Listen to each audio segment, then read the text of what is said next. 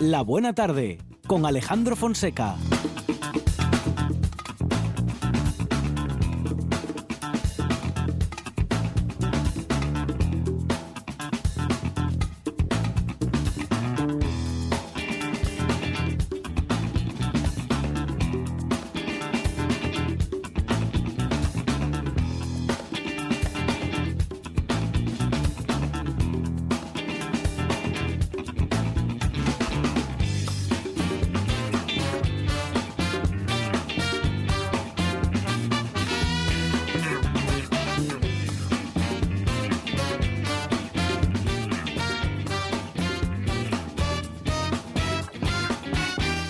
Buenas tardes, son las 4 y 7 minutos de la tarde y esta es la radio del Principado de Asturias. Dijo Mario Pérez Antolín que nos abruman con datos para atrofiar nuestro espíritu y nos reducen a datos para minimizar algorítmicamente nuestra totalidad.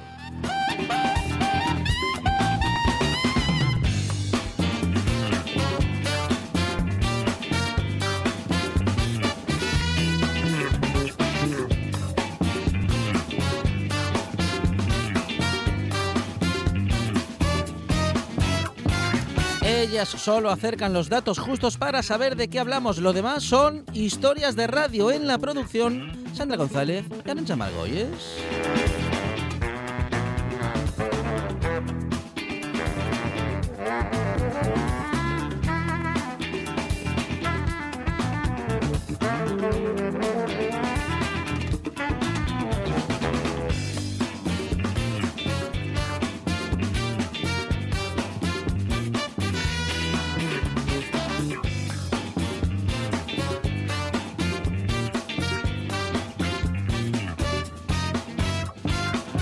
No sabe lo que es un algoritmo porque en la radio cada oyente tiene su propia forma de escuchar y eso no lo explica ningún número. Él es Monchi Álvarez.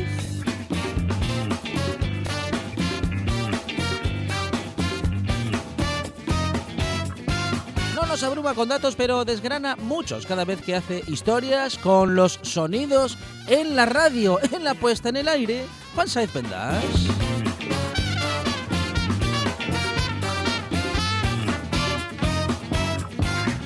Esto es La Buena Tarde y hasta las 8 dice así.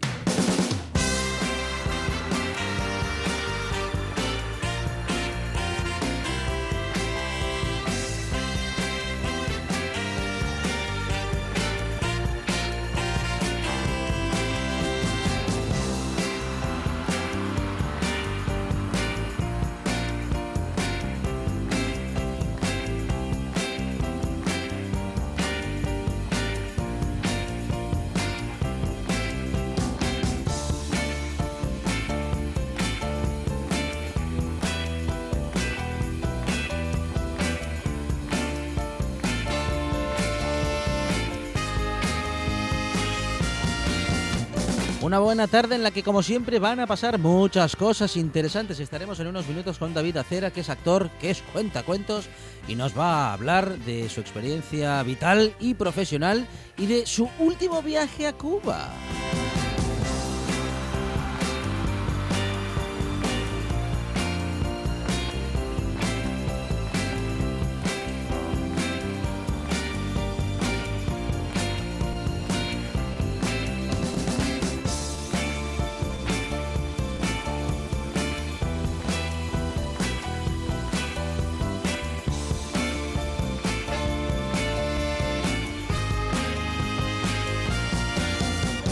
Llegará Andrea Cueva de Huerta La Vega. Tendremos en la gastronomía también a Kenneth Petit en el Kenneth Corner.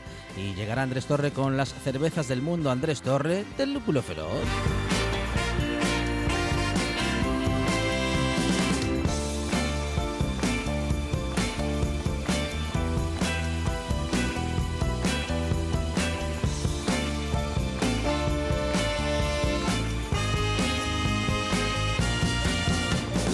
Nos subimos al escenario con Blanca Dacal y compañía, con la que vamos a recorrer una historia de teatro y de una compañía que tiene 40 años de historia de teatro en Asturias y también llegará Carmela Romero con su agenda teatral.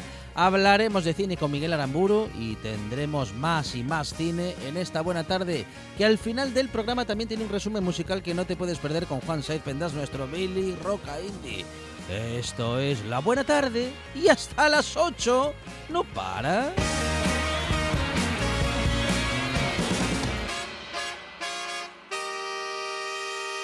Me gusta la buena tarde.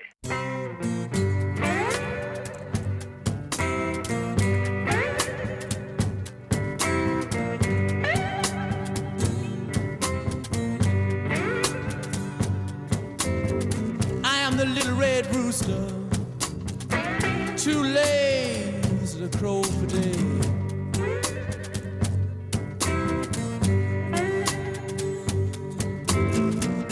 the little red rooster. Too lays to crow per day.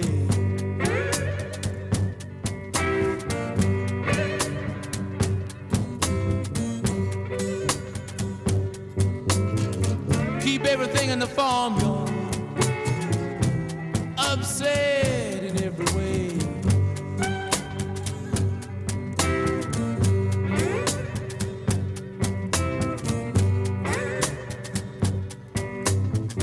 The dogs begin to bark, hounds begin to howl.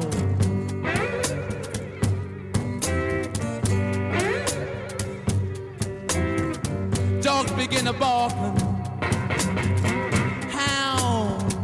begin to howl.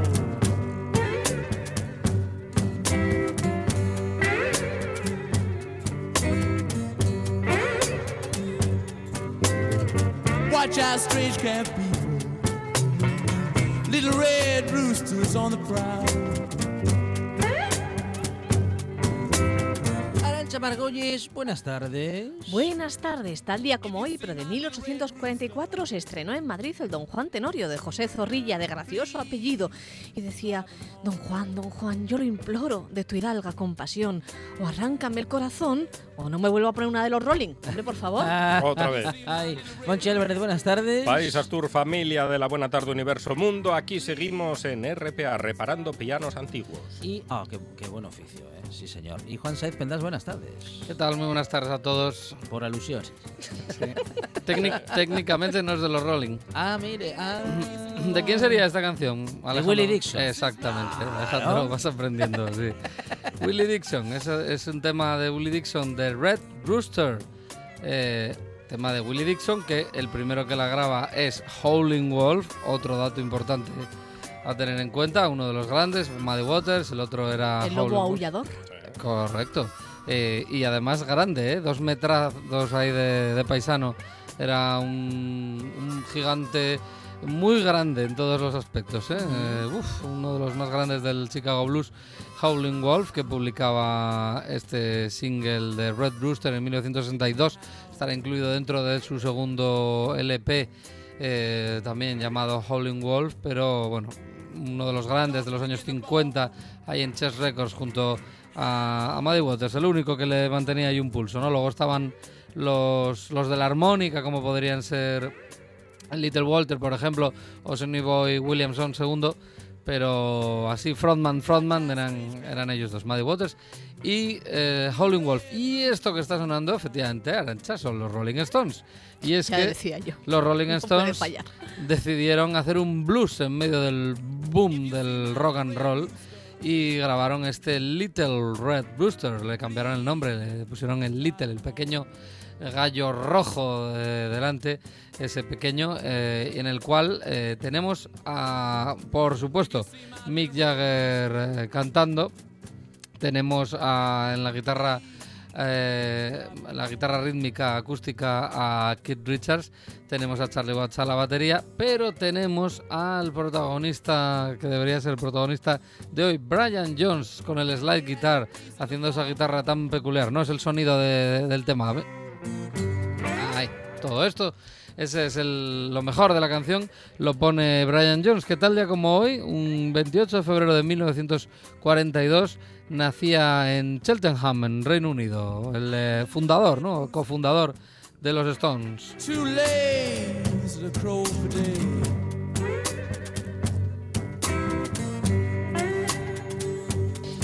Multiinstrumentista, eh, dio muchísimos sonidos eh, en los años 60 a los Stones. Ya Alejandro, como recordarás, le hemos dedicado un Billy Roca Indie extenso.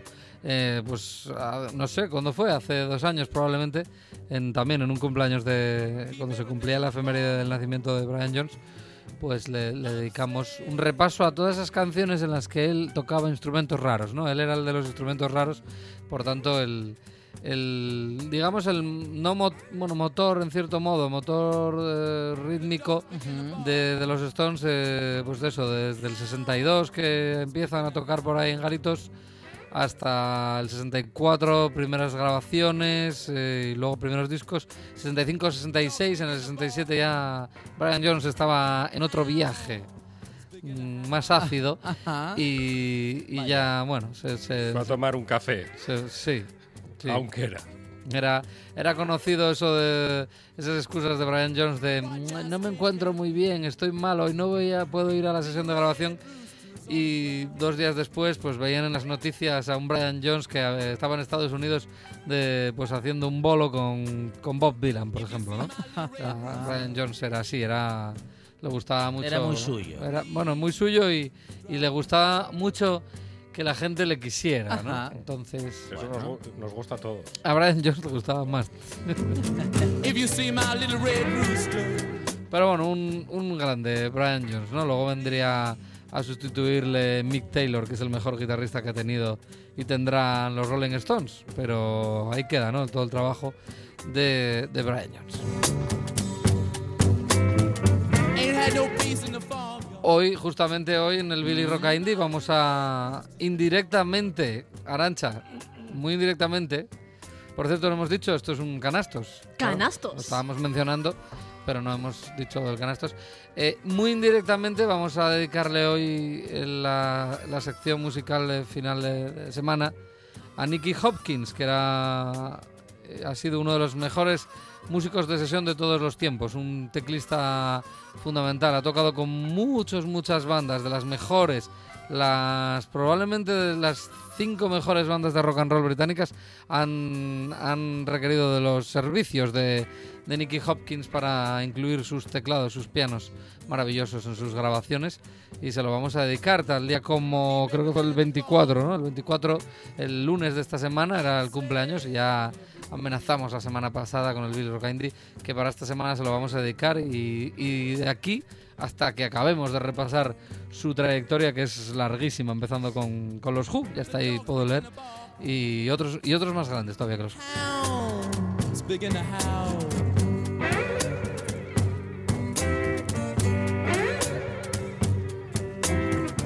Dogs begin to bark. Hounds begin to howl. Buena canción, Juan Saez, ¿eh? Muy buena. Esto además fue un- una apuesta.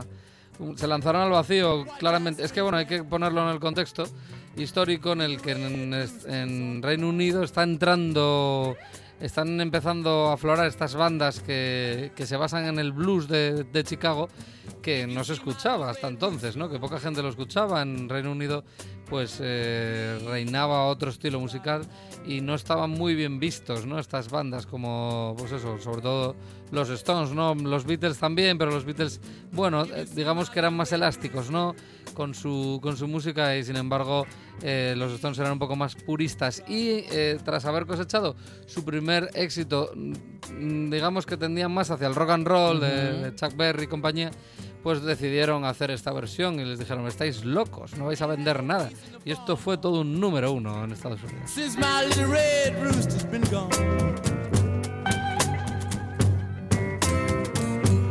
Grabado, por cierto, en los estudios Chess Records de Chicago, que para ellos fue lo más de lo más, obviamente. La armónica también es de Brian Jones. Luego ya, con el paso de los años, Mick Jagger ha, ha- ha ido abrazando el instrumento hasta ser un verdadero experto, pero en, esos primeros, en esa primera etapa, estamos hablando de los inicios de los Stones, esta canción, eh, pues mm, aquí está Brian Jones, ¿no? Dándolo todo.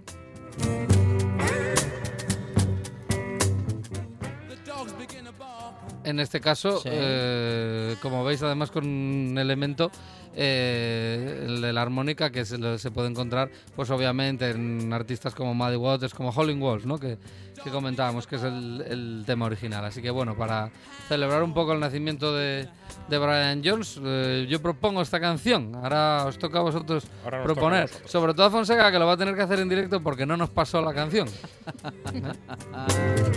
Watch Little red roosters on the prowl.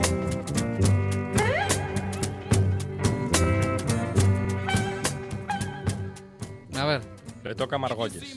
Empiezo yo. Arancha Margolles Bueno, hoy me voy a Pida- poner un poco tierna. Hoy pid- sí. pida que Oh, le, hoy que se le pone hacen tierna. caso. Hoy sí. Hoy sí. va- ¿Ah, sí? valiente. Hoy voy a pedir una del capitán cobarde que me sublive ya tanto ese hombre. Mira, valiente, cobarde. Es Pues el no. marinero. Preferiblemente si es en la versión, por favor, con la maravillosa Orquesta del Alcohol. Ah, mira. ¿En directo? En directo. En Pero el, el decir que te vas a poner un poco tierna no te exime de la culpa, ¿eh? O sea, la misma culpa que tenemos el resto la tendrás tú Podemos también. ¿eh? criticar. No, no. Hay formas y formas.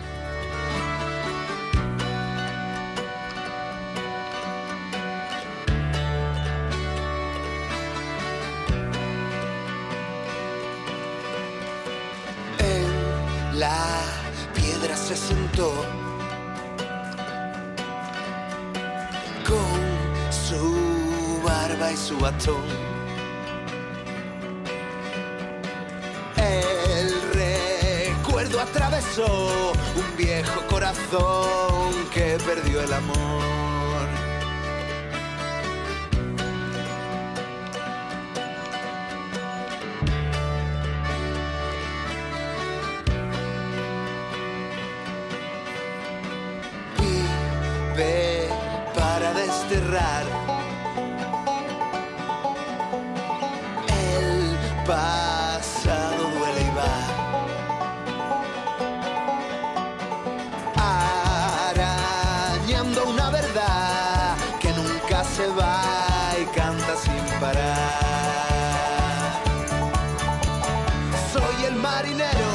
Jamás dijo te quiero, solitario, mal parido y borracho, pendenciero. Y ahora que me muero, solo quiero ser mejor. Demasiado tarde, campeón.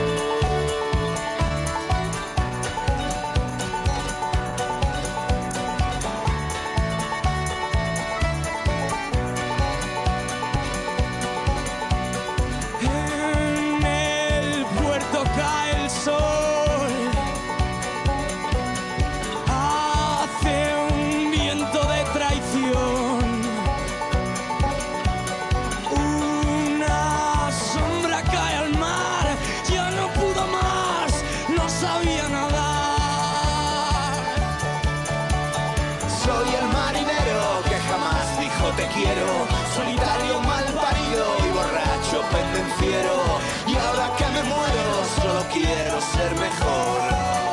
Demasiado tarde, campeón.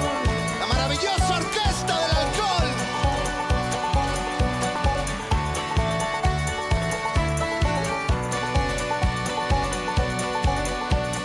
Flota un barco que perdió.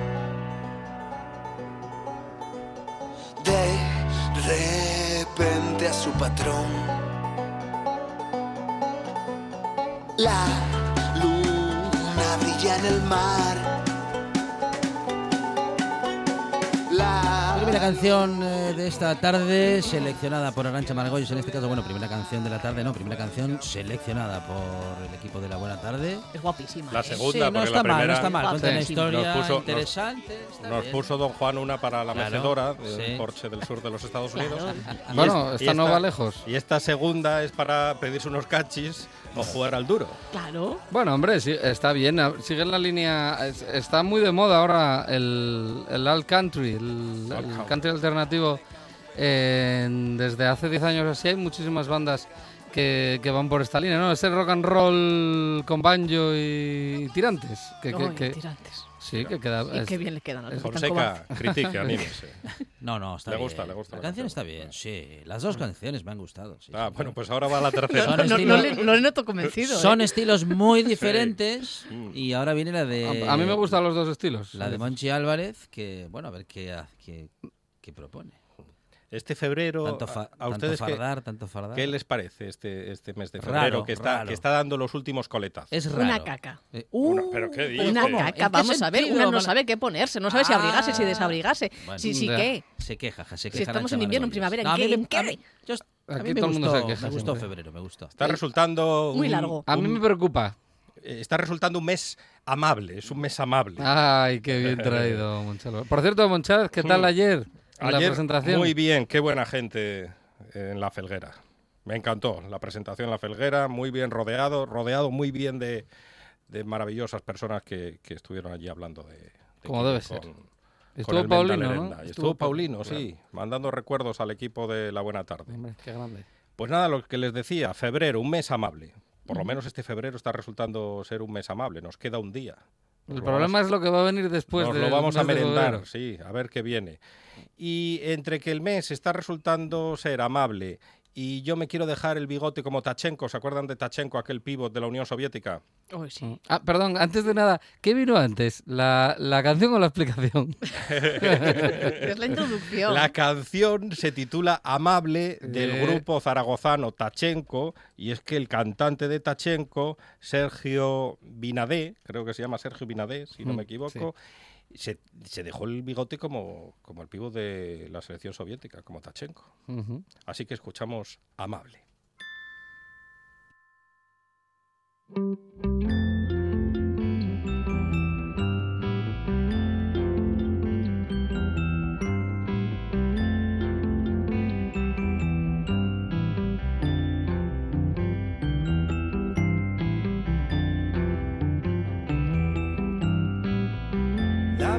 Tiempo y verás que ya no creceré más. No hay motivos para que acostumbrarse a que, porque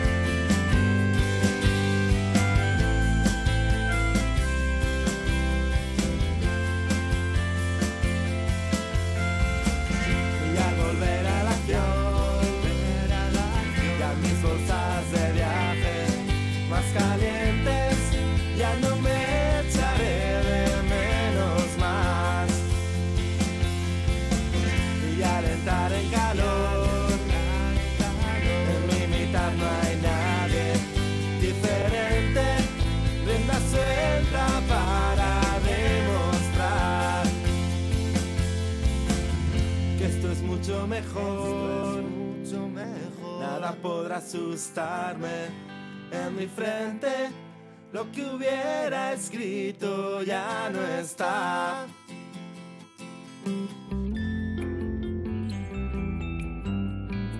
Bueno, y está la selección de, Jo- de Monchi Álvarez en la buena tarde. ¿Algún motivo en especial, Monchi Álvarez? Creo El que mes di- amable. Que di una explicación. Pero justifíquelo. Pero vamos a ver. Que, el que- es un moderno, Monchi Álvarez. Fonseca, si- pero si dije lo del mes amable, si lo de dejarme el, el bigote como Tachenko, ¿usted qué estaba haciendo cuando No, yo estaba, Estaba, dando la, estaba- morga? estaba buscando la Bel. A ver si me, Ah. a ver si me convence. Es que a ver si me convence. Pues haber escuchado, por una vez. Oye, dos metros veintiuno, medía Cha- Tachenko. Tachenko. Dos No, metros no, veintiuno, no. pero era más alto que el pan. Y se quedó sin eh, un dedo, dedo gordo, dice la leyenda, por cortarse la uña se- y, se le infectó. Y tuvieron, que, tuvieron que cortar el dedo. Eso dice la leyenda. Pero con que se cortó la uña. Hombre, es que un tipo de 2 metros 20 para ponerse a cortar las uñas de los pies lo tiene que Claro, es complicado. Es complicado. Pero, ¿por qué? ¿Eh? Porque Por- se la cortó, se la cortó mal. pero vamos a ver. corta uñas, era un corta uñas que, que era llavero también. Si tú, Y se, se cortó mal la uña y se infectó. si tú mides 2 metros 20, tienes unas piernas de 2 metros 20 y unos brazos de 2 metros 20. No sé si me explico. Sí, o sea, pero y- yo y- creo que lo y mismo una, le cuesta... Y una barriga de 2 metros 20. Ah, bueno, entonces ya, claro, amigo. Si es así, si era circular, no te digo nada. Pobre Tachenko. Pero vamos, que yo creo que lo mismo me cuesta a mí cortarme una uña que uno de dos No, metros. no, a Tachenko le, le cuesta más. O le costó, Sí, le un dedo. Le costó un dedo. Eres amable. A mí me da hasta pereza. Pe- Pereza, pe- qué, pensar. qué grupo ese, no, no, Pereza. no, pues no, no. Les falta una fabada a los de Pereza. Oiga, a mí me gusta pereza. Por favor, pi- tenía pinta. Sí. ¿Pero por qué? El perro verde. Y Leiva en solitario también mucho. Leiva en solitario, otro que le falta. No, a este dos favadas le faltan. Gente muy delgada, Monchi ¿Cómo te- Álvarez. Se en arreglan fin. con poca comida. No Arancha, eres contradictoria a veces. Te- Leiva. Tengo que decir. Soy una mujer compleja. Sí, sí. ¿Y Guti qué le parece Guti? No, no, no me simpatiza mucho, la verdad. No.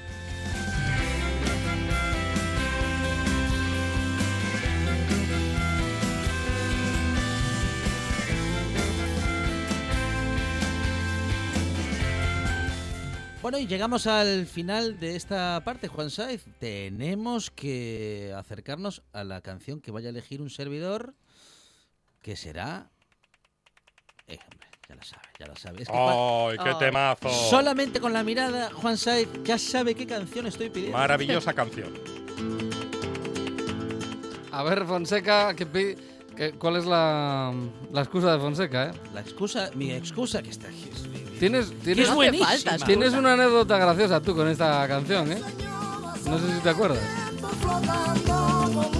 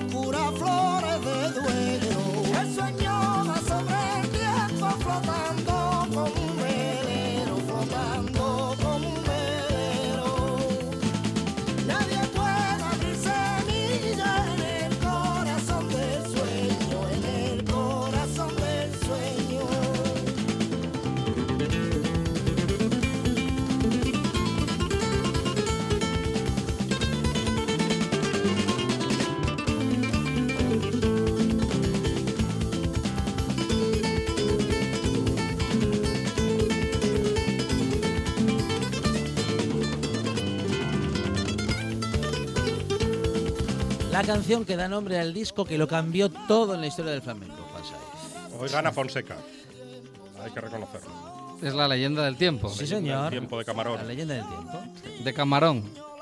Bueno, Pues- es un dato importante. sí. Ajá, sí, suponemos que sí, ¿no? Camarón de la isla, sí, Ajá. sí. Es que la anécdota de, de Alejandro Fonseca ¿Qué dije? es que estando aquí con Juan Toraño en, Sí. en la hora Beltone, Ajá. eh, empezamos una semana con la sección con esta canción. Es su biógrafo, don Y- Juan. ¿Cómo se acuerda de todo? Y sí, es que fue muy graciosa. por- El Fue biógrafo, no, de los errores. de- fue muy graciosa la cara de Juan Toraño cuando empieza. eh, abre micro Alejandro Fonseca Sí. y dice: El cigala. Ah, qué bueno. Bueno, no, a pero ver, no era- se no, pero equivocó no- de bicho. No, pero no era, relación, No, claro. pero no era esta canción. Hombre, no. ¿Era esta canción? Era esta canción. Ah, sí. Hombre. El cigala, el A ver, camarón. un marisco. Pero estaría normal. pensando en una No paella. Es, es radio para verse. O sea, la- las caras en ese momento, de verdad, todos los oyentes, fue un, un- un momentazo que por supuesto no lo olvido. Fue el cigala. Y fue como en plan de. dijo, pues- Juan lo dijo tan convencido que Juan Toraño dudó de si lo que había traído era, era de- de- del cigala Dijo, cuando pues, realmente. pues no, parece que no. Fue muy bueno. Pero bueno, era otro, otro bicho.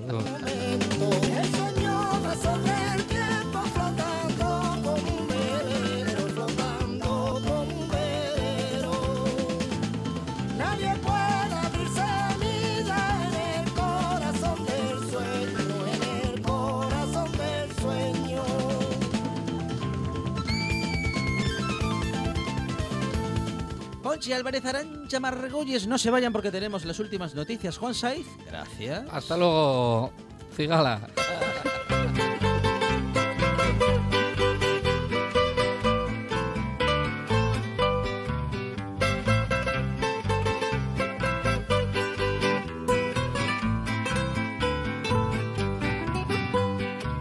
La noticia más grande del siglo se escribió en primera plana.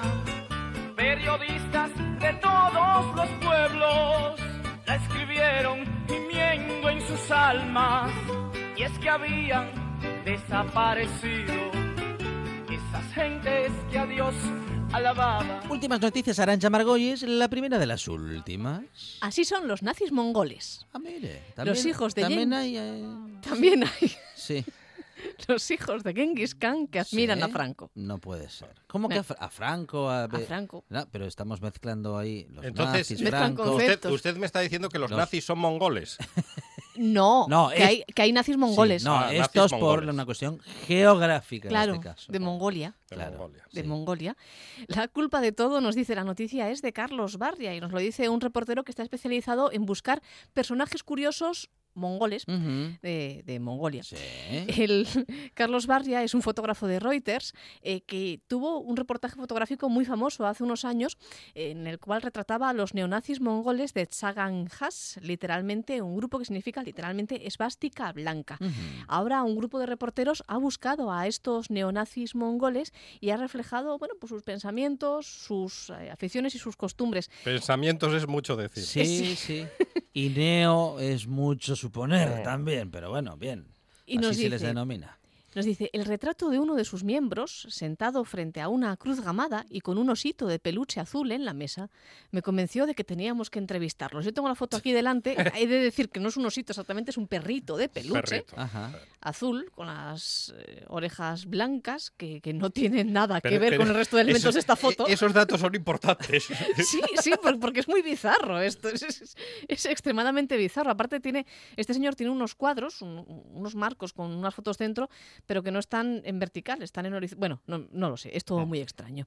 El caso es que este señor es eh, uno de los fundadores del grupo neonazi Arium Bolt Altanhum, al que contactaron el grupo de reporteros por Facebook y que accedió, bueno, pues a decirles un poco de, de su pensamiento, de, de lo que él pensaba. Y lo primero que les dijo al grupo de reporteros españoles fue, Francisco Franco fue un buen tipo.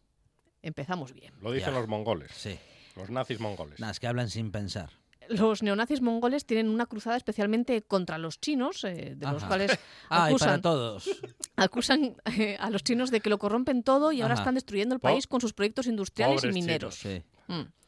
Los primeros enfrentamientos O sea, que son estallaron en el nazis en 86. general. En general, Claro, sí. sí. Eh, odian al diferente, Sí. adoran. Aquí- a- a- bueno, sí, sí, se, adoran, tal se cual. adoran a sí mismos siempre que sean más o menos parecidos unos con otros. Y, y claro, Y y ya está. Y no pueden su- con los chinos. Claro. Y tienen Y un rasgo en siendo- particular sí, que es mongoles, no- que- no, no se metan charcos, en fin, Fonseca, no se ver. metan charcos. Tienen un rasgo característico que es Sí. eh, que llevan la, la esvástica, evidentemente, como todos los neonazis mongoles, eh, colgada del cuello Sí. en, en una cadenita Ajá. y siempre de hierro. Ah, siempre. claro. Este grupo en particular Sí, lleva una esvástica, claro, blanca. Sí, Ah, porque dicen ah, de blanca. Ah, Hmm. mire. Bueno, anda. Pues nada, que ya sabemos que hay neotontos en otras partes que supon que vamos, que geográficamente, en fin, suponíamos que allí no se iban a encontrar, pero mire, sí, sí, También los hay. también los hay. Los nazis son mongoles. Incluso entre las filas de este grupo hay, ¿Sí? eh, está Erdenezaya, nos dice la noticia, un Ajá. antiguo campeón de lucha libre mongola, Ah, mire. que es el Ah, responsable de seguridad. cuántas cosas estamos comillas. aprendiendo hoy, ¿eh? Qué instructiva la buena tarde. Últimas noticias. Estoy perdiendo a mi amor. Monchi Álvarez, la segunda de las últimas. Enséñenme la lengua. ¿Tiene la lengua gorda? Sí, A ver, mire, yo creo que sí, ¿no? ¿O seca? Está esponjosita. ¿cómo ¿Está es? esponjosa? Mm. ¿Y roncan? ¿Ustedes roncan por la noche? Yo jamás. Eh, Yo no. ¿No? ¿Sí? yo digo que no, pero hay gente que dice que sí. Un estudio de la Universidad de Pensilvania ¿Sí? encuentra la relación entre la aparición de apneas del sueño, Sí. Ronquidos y el hecho de tener un exceso de grasa en la lengua. Qué grasa en la lengua. Pero. Grasa en la lengua. Grasa en la lengua próximamente. Pero ¿qué, Si qué usted serie tiene es esa? la lengua gorda, Ajá. cuidadín. Sí. El investigador Richard Schwab encontró una fuerte correlación, fuerte correlación, próximamente, Próximamente en en Antena TPI. 3. Ah, no, Ah, en TPI. no. Es que me suena más a Antena 3, fuerte correlación. Una fuerte correlación entre la reducción de la grasa de la lengua, que esto, esto para, para hacer teletienda queda muy bien. La grasa, Reduzca la grasa de- la grasa de la lengua, lengua. y vaya al caos, en Blimea. Y la disminución de la apnea del sueño. También está investigando si las personas que roncan y no tienen sobrepeso poseen la lengua gorda. Ande. O sea que va a ¿Por ser problema de la lengua y no de la barriga. Porque usted, si, si está como una marsopa, Sí. sabe que va a roncar. Claro, sí o Eso- sí. Eso es así. Yo, yo iba a preguntar cómo se puede adelgazar la lengua y cómo se pueden hacer. Bueno, déjenlo. Yendo al caos, pero si le estoy dando Sí, pistas. claro, sí, hay que. hay que- Como bueno, sí, primer paso, sí. Luego ya Qué Hay pena, que- eh, hay que se cerraron, pueden agitar. hacer ejercicios. cerraron el caos. claro. Por eso ahora la gente tiene las lenguas gordas. Oh, por eso. ¡Ay!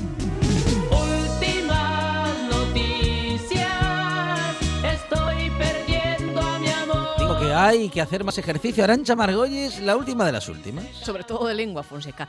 Mujer se casa por 300. Que, no sé cómo decir esto. Trece- En por- la, la vez 314. ah, por tri- 300 Uh, terce- uf, Pero ¿cómo, se puede, pero ¿cómo se dificilísimo puede eso. casar 300 veces o 300... 314 veces, Madre concretamente. Sí.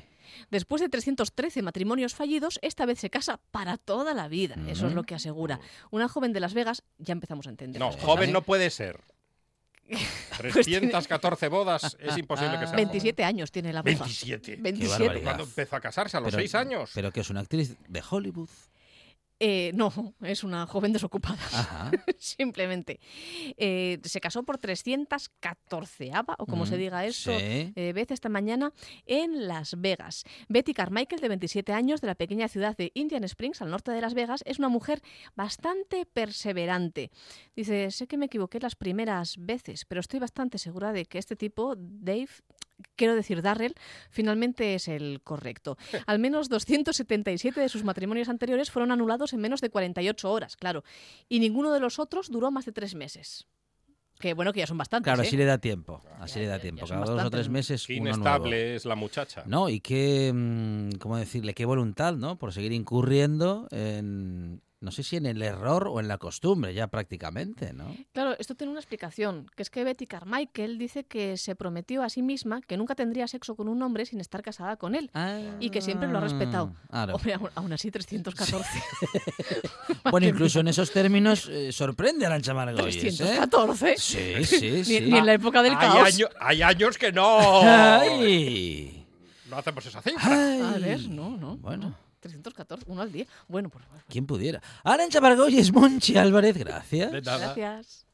Ahora en RPA puedes rebobinar cuando quieras. Rebobinar cuando quieras.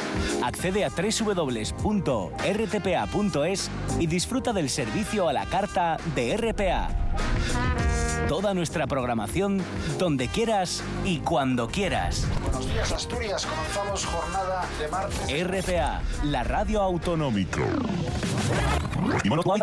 La radio autonómica.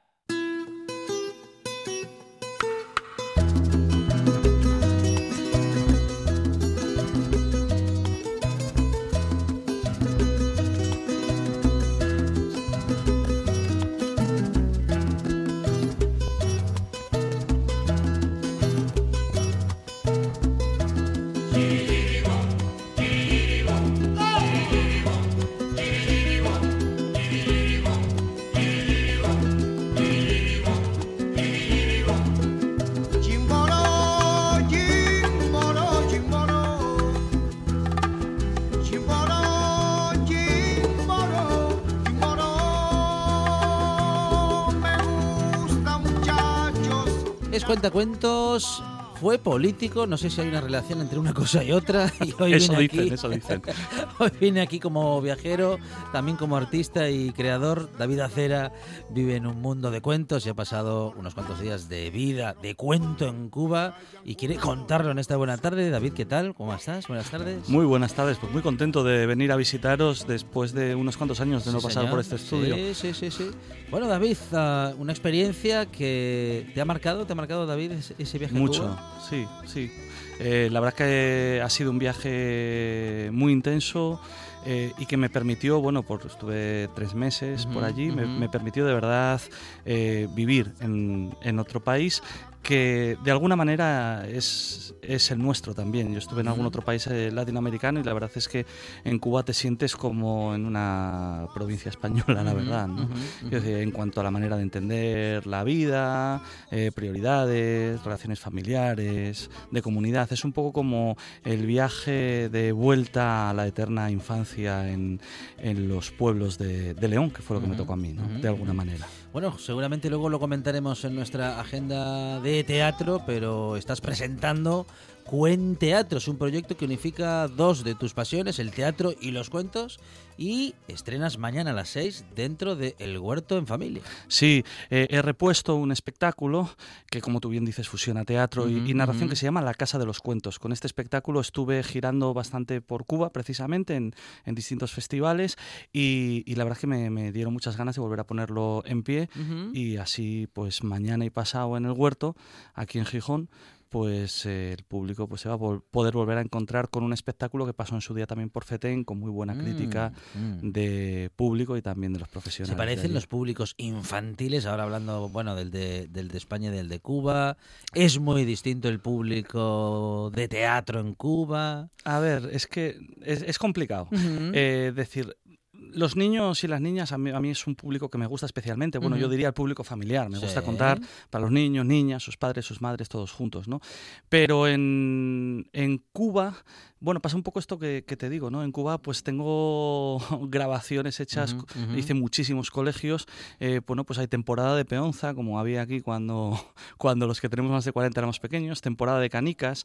Eh, los niños allí son, eh, los de aquí molan muchísimo, son mi vida y ujú. mi trabajo, ¿no? Pero los de allí son muy cariñosos, muy curiosos, te abren todos unos ojos como platos y están siempre preguntando, ¿no? Estuve, por ejemplo, en coles y también en otro tipo de institutos que se le llaman institutos de las artes, que es un sistema muy curioso de enseñanza que tienen allí. Tienen de los 12 a los 18 años en cada capital de provincia, eh, pero cientos de niños formándose todos juntos en música, en artes escénicas, en danza, etcétera. Y eso es cuando te cogen en una. Primero les cuentas unos cuentos y cuando te cogen y te empiezan a preguntar y cómo es el trabajo y cómo se hace, pues a mí en Matanzas, que fue uno de los sitios donde estuve haciendo este tipo de trabajo, pues me tuvieron casi tres horas. Eh, los niños de, de los primeros cursos que tenían Ujú, 12, ujú. 13, 13, 14 años. sí. O sea que hay mucho interés, hay interés por aprender, interés Sí. por quien acerca una historia, conocerlas y saberlo todo, cuanto más mejor. Sí, mucho cariño y mucho respeto por España también allí. Quiero decir que, que eso también, digamos que es un plus, eh, porque, bueno, sí que les da mucha curiosidad todo lo que viene de nuestro país. Bueno, David, tú siempre te has dedicado al mundo de la cultura y Cuba, por lo bueno, por lo que sabemos y también por lo que dices, parece un buen sitio, ¿no? Para buscarla y también adquirirla.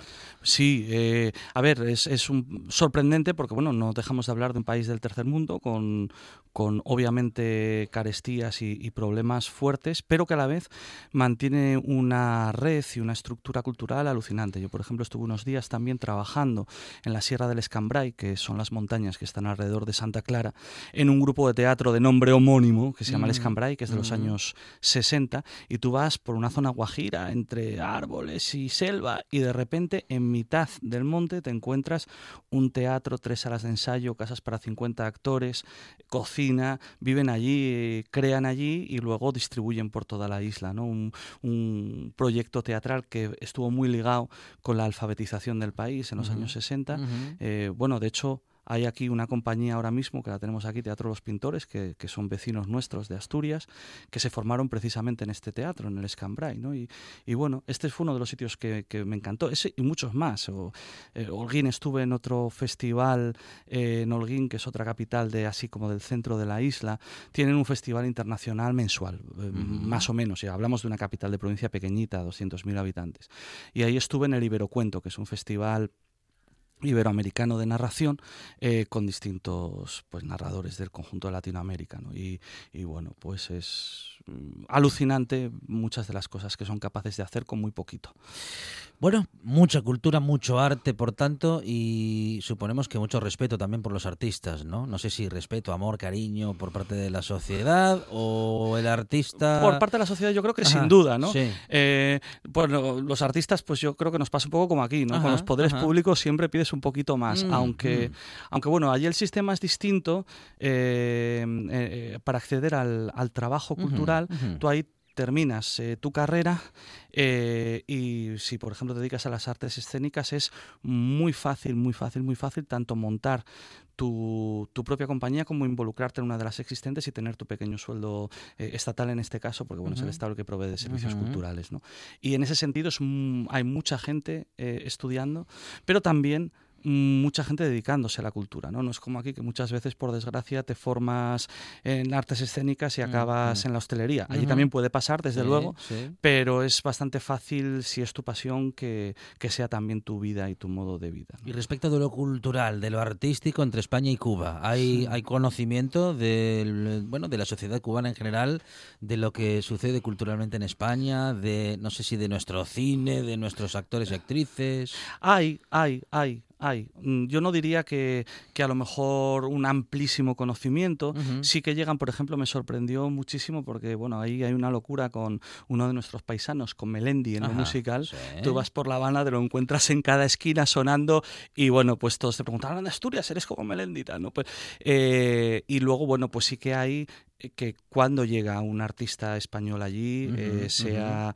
digamos, de los más masivos y que vende más discos, o, o al contrario, más trabajador de base del mundo de la cultura, enseguida te acogen y es eh, muy fácil llegar al público Ujú. en espacios que está muy bien. A mí me tocó, pues eso, ya te decía, actuar desde, desde escuelas y colegios rurales y comunidades debajo del típico bohío de Palma contando cuentos hasta la sala de teatro Bertolt Brecht en La Habana. Me tocó hacerme prácticamente pues todo tipo de espacios Ujú, distintos. ujú. Am, respecto de lo político, lo que sucede, digamos que a nivel eh, macro político, lo conocemos en medios de comunicación, pero ¿cuál es la percepción de esos cambios políticos que llegan y no, que se anuncian más que se producen? Digo, ¿cuál es la percepción social mm, del, bueno, eso, del asunto político y del futuro respecto de la isla y del modelo? Bueno, pues yo me encontré una sociedad pues muy plural, muy diversa y con muchas opiniones eh, y expresándolas pues con mucha rotundidad.